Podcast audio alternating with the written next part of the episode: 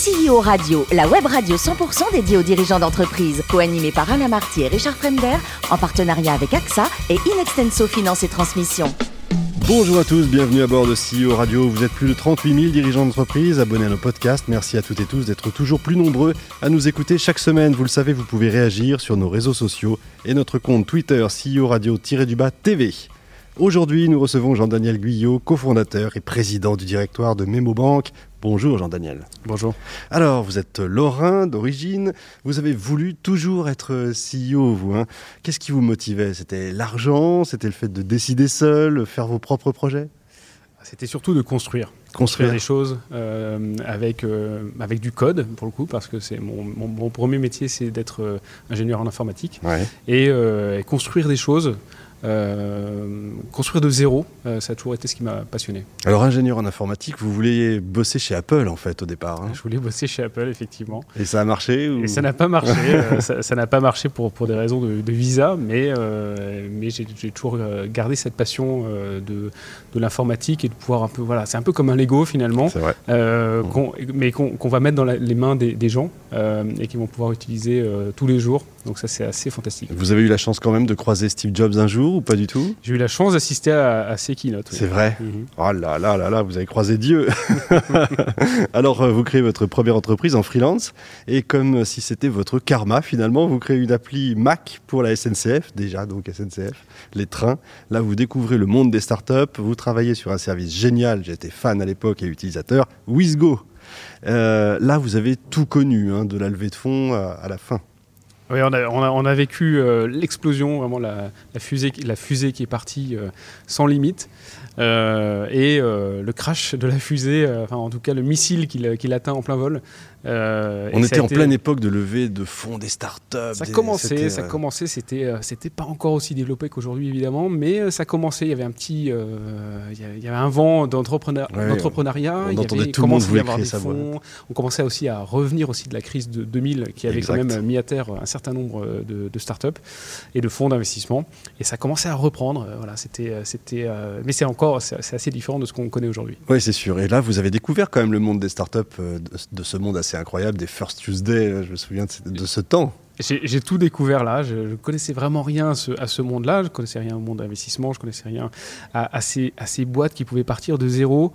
Et euh, d'un coup, alors avec WizGo, on avait fait 400 000 utilisateurs en six mois. Incroyable. Ce qui peut paraître euh, faible finalement aujourd'hui, mais qui était énorme en fait à, l'époque. Parce qu'il n'y avait pas tous les réseaux sociaux qu'on connaît aujourd'hui. Il n'y avait pas du tout ça. Il n'y avait pas Facebook en fait. Ah c'était vraiment tout le, le tout début. Euh, et on, a fait un plus gros démarrage que Facebook. Quoi. Enfin, quand on s'imagine, c'était assez incroyable. Euh, et du coup, on a tout découvert, on a fait toutes les erreurs possibles aussi, et on a tout découvert à ce moment-là. La fin a été brutale, j'imagine. Euh, la fin a été brutale. Alors, pour la petite histoire, c'était un magnétoscope numérique en ligne, et toutes les chaînes de télé étaient assez contre cette idée. Et donc, nous. C'est-à-dire qu'au départ, j'ai l'impression qu'elles n'avaient pas, pas trop compris comment ça marchait, puis elles ont compris très vite après. Elles ont compris qu'on a eu beaucoup d'utilisateurs, qu'on était très aimé de, de, nos, de, nos, utilisateurs et qu'elles voulaient démarrer, elles, leur propre plateforme juste à ce moment-là. Et payante. évidemment, payante. Et, donc, euh, on, arrivait un peu euh, euh, de plein fouet contre leur stratégie. Et du coup, elles n'étaient pas très contentes. Et alors là, nouvelle boîte, Captain Train. Alors là, on peut dire coup de maître. Hein. Oh, coup de maître, je, ne sais pas, c'est gentil, mais, euh, euh, un peu un démarrage un peu euh, sans trop réfléchir, en, fonçant, en fonçant tête baissée dans un marché qui venait de s'ouvrir. En début 2009, le, marché de la vente de billets de train par Internet, personne ne le savait, hein, mais était, bloqué par la SNCF, elle s'est fait condamner par l'autorité de la concurrence et a été forcée à l'ouvrir. Et du coup, on s'est on s'est mis dans cette, brèche-là, on s'est dit, tiens, bah, allons-y, faisons, faisons quelque chose, faisons de la concurrence. Et petit à petit, on est devenu euh, l'entreprise, l'indépendant qui vendait le plus de billets de train en Europe. Et c'était une volonté dès le départ de faire une grosse boîte ou, c'était au début un coup d'informaticien pour s'amuser, euh, pour rendre service C'est trois informaticiens qui s'associent et qui, qui, veulent faire juste quelque chose de, de, meilleur sans vraiment réfléchir à la suite. Euh, et euh, oui, voilà, quand je dis vraiment, on, a foncé, on a, on a foncé sans, sans, sans, sans trop réfléchir. En 2016, euh, l'entreprise est rachetée par KKR Trendline. 2018, c'est l'entrée en bourse. Vous y êtes toujours un petit peu et finalement, vous prenez votre envol parce qu'entre-temps, vous créez MemoBank. Alors, énième banque en ligne ou vrai potentiel pour les PME Alors effectivement, j'avais un peu des, fourmis dans les jambes, j'avais euh, envie de, refaire autre chose, j'avais la chance d'avoir plus de moyens du coup et de pouvoir euh, euh, d'avoir une certaine crédibilité aussi au niveau de, l'investissement, de pouvoir faire des choses du coup plus ambitieuses. Captain Train, c'était en tout 13 millions d'euros levés, ce qui paraît dérisoire aujourd'hui. On, on, a dépensé 7 millions et on a fait une belle histoire qui, qui a effectivement été mis en bourse en 2018 à la bourse, à la bourse de Londres. Donc on a quand même fait pas, mal de choses. Là, on pouvait avoir plus avoir plus de moyens, plus de temps pour faire quelque chose d'encore plus ambitieux. Et moi, ce que j'aime, c'est euh, servir les gens avec euh, du service client et c'est trouver des marchés où il y a une grosse barrière à l'entrée. C'est un peu mon petit euh, défi personnel. et la banque était un peu le, marché parfait pour ça parce qu'il n'y a pas de plus grosse barrière à l'entrée en fait, hein. à part peut-être faire une centrale nucléaire. Mais, mais voilà. pas donné à tout le monde et vous n'avez pas le droit de toute façon. mais voilà, donc on a été la première banque à se créer de zéro et avoir cette licence euh, vraiment de, à partir de rien. Hein. on a commencé avec des slides. Mmh. Trois ans après, on avait euh, notre licence euh, donnée par la BCE. Et on, a cette passion du service client. On, ça a été un peu le, notre modèle sur, sur Captain Train, être toujours là au service du client, pouvoir lui répondre très très vite. Un billet de train, en fait, quand on vend 100 billets de train, en fait, on a 15 billets de train qui reviennent en après-vente. Donc c'est mmh. un marché assez spécifique et il faut être très très bon sur le, sur le service client avec des gens qui font du transport souvent, mais qui font aussi du voyage, donc qui peuvent être un peu stressés, il peut se passer plein de choses. Il faut aussi comprendre les tarifs du transporteur. Qui sont très simples en général en France. Simple, voilà. Donc mhm. nous, on avait des experts là-dessus, on pouvait expliquer à nos clients. Et, euh, et, du coup, on a trouvé dans la banque, et surtout dans la banque pour PME, euh, quelque chose d'encore plus dur finalement au niveau de la relation client, parce que c'est un marché, c'est pas un marché d'argent, c'est un marché de confiance.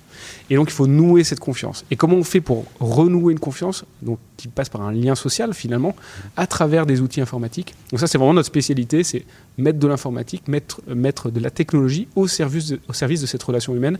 Et pour nous, la banque, c'était un peu le marché parfait pour faire ça. Je comprends. Il faut rappeler, vous êtes une vraie banque, c'est-à-dire capable de faire du crédit, etc. C'est pas une énième banque en ligne. On n'est pas, voilà, en fait, on n'est pas. alors, il y a des banques en ligne qui sont des vraies banques, mais euh, on a aussi euh, tout un tas de services qui sont faits des établissements de paiement qui rendent un euh, super service. Mais nous, on est un établissement de crédit, donc on est capable de faire les trois métiers de la banque, qui sont le dépôt, le crédit et le paiement, et donc d'avoir un panel de services. On a exactement en fait les mêmes droits, les mêmes devoirs que n'importe quelle grosse banque traditionnelle que vous connaissez. Donc dédié PME, hein, c'est ça? Dédié PME. Entreprise. Dédié PME, entreprise. On s'est, euh, on s'est aperçu en fait que c'était la cible la, la moins bien servie pour plusieurs raisons. D'abord, c'est la cible la plus complexe. Ils ont un peu toute la complexité des grandes sans que les grandes banques puissent en tirer les revenus. Mmh. Voilà. Et donc, ils ont été délaissés. Ça fait 20 ans ou 25 ans qu'il n'y a pas d'investissement sur ce, sur ce créneau-là. Euh, ce sont des entreprises qui ont besoin d'une banque c'est-à-dire qu'ils ne euh, peuvent pas juste se servir d'un établissement de paiement, ils ont besoin de crédit, ils ont besoin de découvert, ils ont besoin de cartes à débit différées, ils ont besoin de tout un tas de produits qui en fait euh, sont liés à du risque et le risque c'est la banque qui euh, le gère et donc c'est la licence bancaire qui permet de, de, faire ça. Donc nous on a tout reconstruit de zéro. On a pris cette, donc on est allé obtenir cette licence bancaire auprès de, de, la BCE, mais on a aussi reconstruit l'intégralité de tous les systèmes informatiques derrière la banque. Tous les process, la supply chain, etc. Exactement, ce qui n'avait jamais été fait. Donc on a recréer une organisation, recréer des processus et recréer la technologie derrière. On n'a quasiment euh.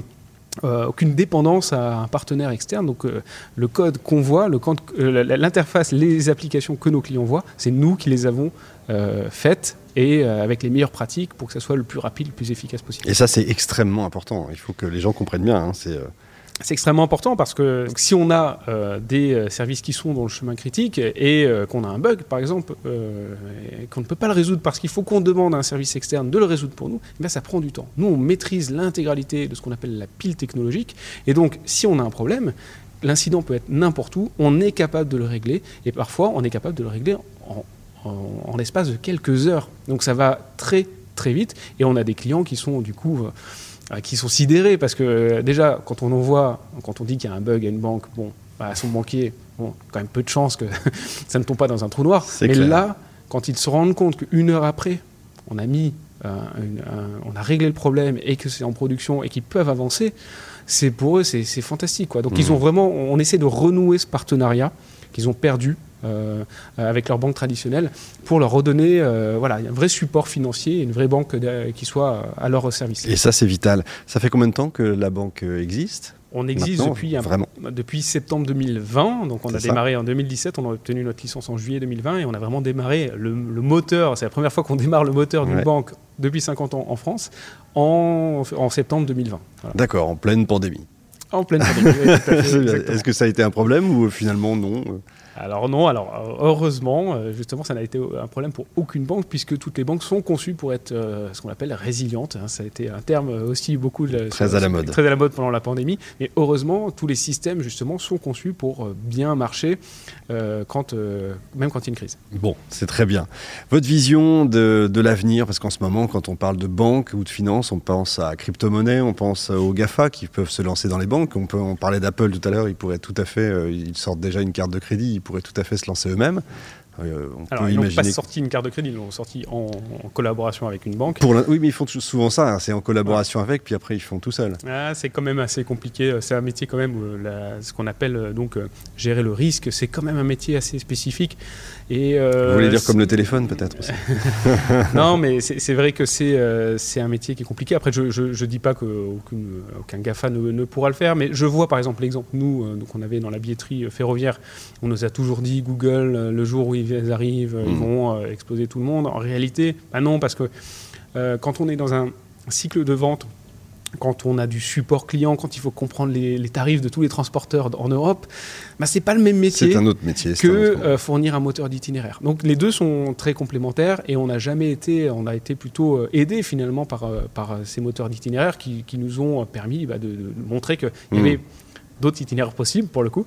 Euh, et euh, du coup, c'est un peu la même chose pour, euh, pour, pour la banque. J'ai du mal à imaginer que, ça, que, ça, soit le cas, en tout cas sur la partie risque. Après, sur la partie paiement, c'est là où effectivement il y a énormément de concurrence, beaucoup, beaucoup d'acteurs qui se créent tous les jours quasiment, avec il faut, vraiment imaginer qu'en plus, on est qu'au tout début de ce qui se crée sur le paiement par Internet. Parce qu'en fait, euh, seuls 2 ou 3% des paiements passent par Internet aujourd'hui.